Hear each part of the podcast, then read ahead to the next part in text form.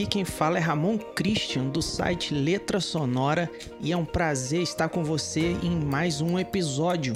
Hoje vamos falar sobre ministérios inclusivamente desenhados.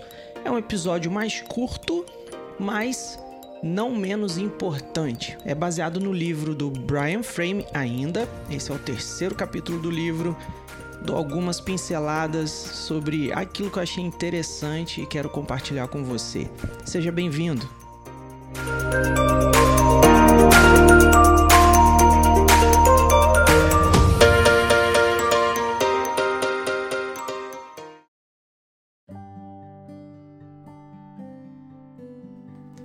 Olha, eu confesso para você que fazer essa série está sendo bem interessante a gente quando compartilha sempre reforça o conhecimento, sempre reforça algumas coisas importantes para a nossa própria vida. E eu tenho algumas coisas para compartilhar com você que eu anotei desse livro, mas algumas coisas também que eu acho relevante falar nesse tempo. Nesse livro do Brian, que ele vem falando sobre inclusivamente desenhado, que o ministério precisa ser, ele fala uma coisa super interessante. Ele fala o seguinte: a maioria das pessoas nunca buscam criar equipes exclusivas. Entretanto, equipes exclusivas são o padrão quando nós não somos intencionais sobre criar um sistema de inclusão. Olha só que interessante. Você já parou para pensar sobre isso? Que não é que as pessoas, ah, os líderes, fazem por mal mas é natural que, se não formos intencionais, o grupo acaba sendo mais exclusivo, ou seja, acaba ficando é, como se o, as pessoas acabam falando, ah, panelinha, né? A famosa panelinha. Enfim, há ocasiões, há locais, há, há lideranças que realmente formam panelinhas por diversas razões que não vêm ao caso.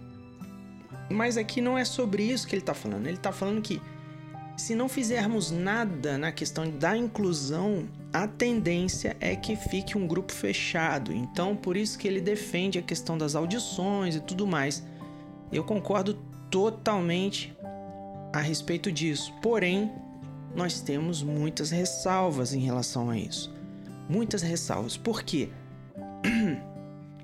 Primeiro, cuidado com quem você incluirá no ministério? Eu diria que antes da questão musical, há uma outra questão fundamental que é a vida cristã dessa pessoa.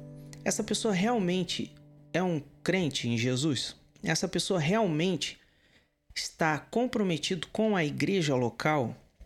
Essa pessoa, ela frequenta assiduamente as atividades da igreja, ela se importa, ela é igreja ou é apenas um, uma pessoa que simpatiza com a igreja e simpatiza com a música?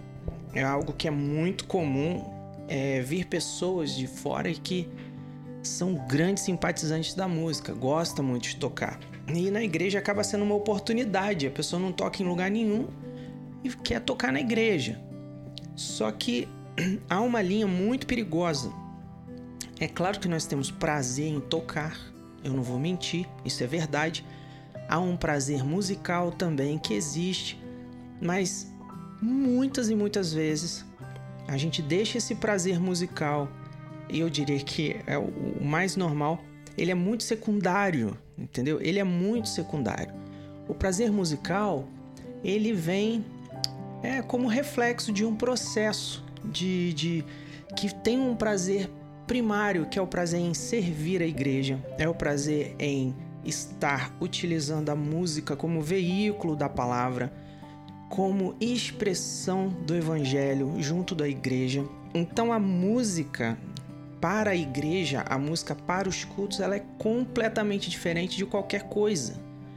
Ela é completamente diferente. Ela é, ela tem vários caráteres é, funcionais. Ela é veículo da palavra, ela serve para consolar, ela serve para criar, ajudar a criar um ambiente para as pessoas poderem cultuar e focar suas mentes e corações em Jesus. Nesse ponto você começa a perceber como que soa mesquinho se eu tocar porque eu gosto de tocar apenas. Ah, eu vou tocar porque eu amo tocar meu instrumento e ali é o único lugar que eu posso tocar, entre aspas, entendeu? Então, isso é um grande problema. Se tivermos uma pessoa que não tem o coração no lugar certo, isso também precisa ser ensinado para a equipe, sempre. A gente precisa sempre voltar o foco para isso, mas é algo que pode acontecer é, de colocarmos pessoas que não têm o perfil adequado para o ministério. Há pessoas que não devem estar. Simples assim. Há pessoas que não devem estar no ministério. É, tem um, um grande amigo meu compartilhou um, um pouco tempo atrás em uma conversa a respeito de ele recém é, começou a liderança no ministério ajudando a sua igreja e fazendo um trabalho bem tranquilo, de muita, é, muita excelência, caminhando a passos curtos, é, respeitando as pessoas, respeitando a liderança, buscando um bom relacionamento, mas simplesmente tem um membro da equipe, para citar o exemplo, que ele é totalmente avesso à liderança. Ele não quer participar das reuniões, ele não quer participar dos encontros devocionais, dos encontros de comunhão na casa para tomar um café, de amigos, do ministério. Ele não quer seguir a escala. Essa pessoa vai na igreja de vez em quando, mas quando vai ele quer tocar. Então, e esse meu amigo compartilhou dessa questão. É, e realmente é complicado, é muito, é muito ruim né, lidar com esse tipo de situação, mas a gente que está no ministério faz parte. Então é muito simples, é uma, é uma pessoa que, do meu ponto de vista e do ponto de vista bíblico também, não deve estar. Por quê? Onde estiver o seu tesouro, ali estará o seu coração. Essa pessoa, por N motivos, está dizendo: o meu coração não está na equipe, o meu coração não está na igreja, o meu coração é, está torto em relação a Deus, porque ele desse, desse, desse modo, por esses frutos, ele demonstra simplesmente que quer satisfazer a si próprio.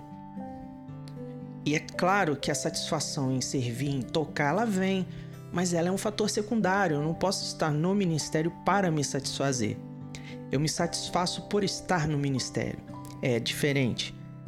Então, nessa situação, esse tipo de, de caráter não deve ter no ministério. É, o Brian vai falar da questão das audições. Quando você já tem uma equipe que já está caminhando com uma cultura é, bem de excelência, é, com foco na missão, que está desenvolvendo a teologia da adoração sua própria, a da igreja local, respeitando a comunidade. É, é, é muito natural que essa equipe venha crescer e queiram pessoas participar. Então, algumas coisas podem ser feitas, por exemplo, noite de talentos, para que vocês possam é, observar pessoas que, poxa, às vezes tem um talento maravilhoso escondido e às vezes aquela pessoa é uma pessoa que você vê o caráter cristão nessa pessoa. Quem sabe convidá-la para entrar no ministério, fazer uma audição, conversar, né? É, pode ser marcado dias de, de prova, de inscrições. E ali, claro, sempre com o aval do pastor que tem um conhecimento mais profundo da, das pessoas, das ovelhas, é, de repente já está incluindo essas pessoas no ministério. Depois de incluí-las, o que é sempre aconselhável é que essas pessoas passem por um período de treinamento sobre a filosofia ministerial, a prática ministerial e antes de entrar inclusive o que se requer dessas pessoas, o que, quais são os seus deveres, né, enquanto é, membros do ministério. finalizo com algumas perguntas que o Brian faz aqui no seu livro. Ele faz as seguintes perguntas: Quando foi o último, a última vez que uma pessoa entrou ou saiu da equipe? Qual é o seu indicador que a equipe ela é inclusiva? O que, que você faz em relação a isso?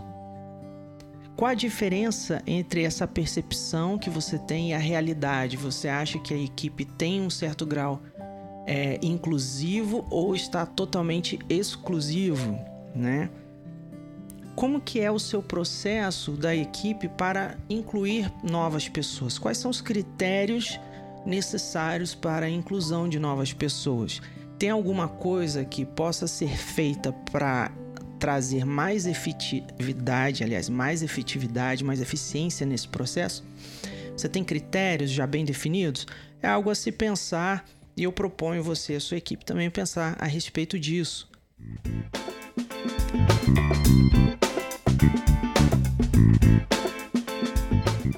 Pois é, meus amigos, estamos chegando ao fim desse episódio e espero que tenha sido interessante para você essa conversa. Assim como para mim, sempre é muito interessante estar aqui com você. Se você desejar conhecer melhor este livro do Brian, que somente está em inglês, né? É, o link está aí abaixo na descrição desse podcast. Se desejar também acessar minhas publicações, também está o link abaixo. Acesse também o site letrasonora.com.br para vários recursos ministeriais e sempre é muito bom estar aqui com você. Um grande abraço. Tchau.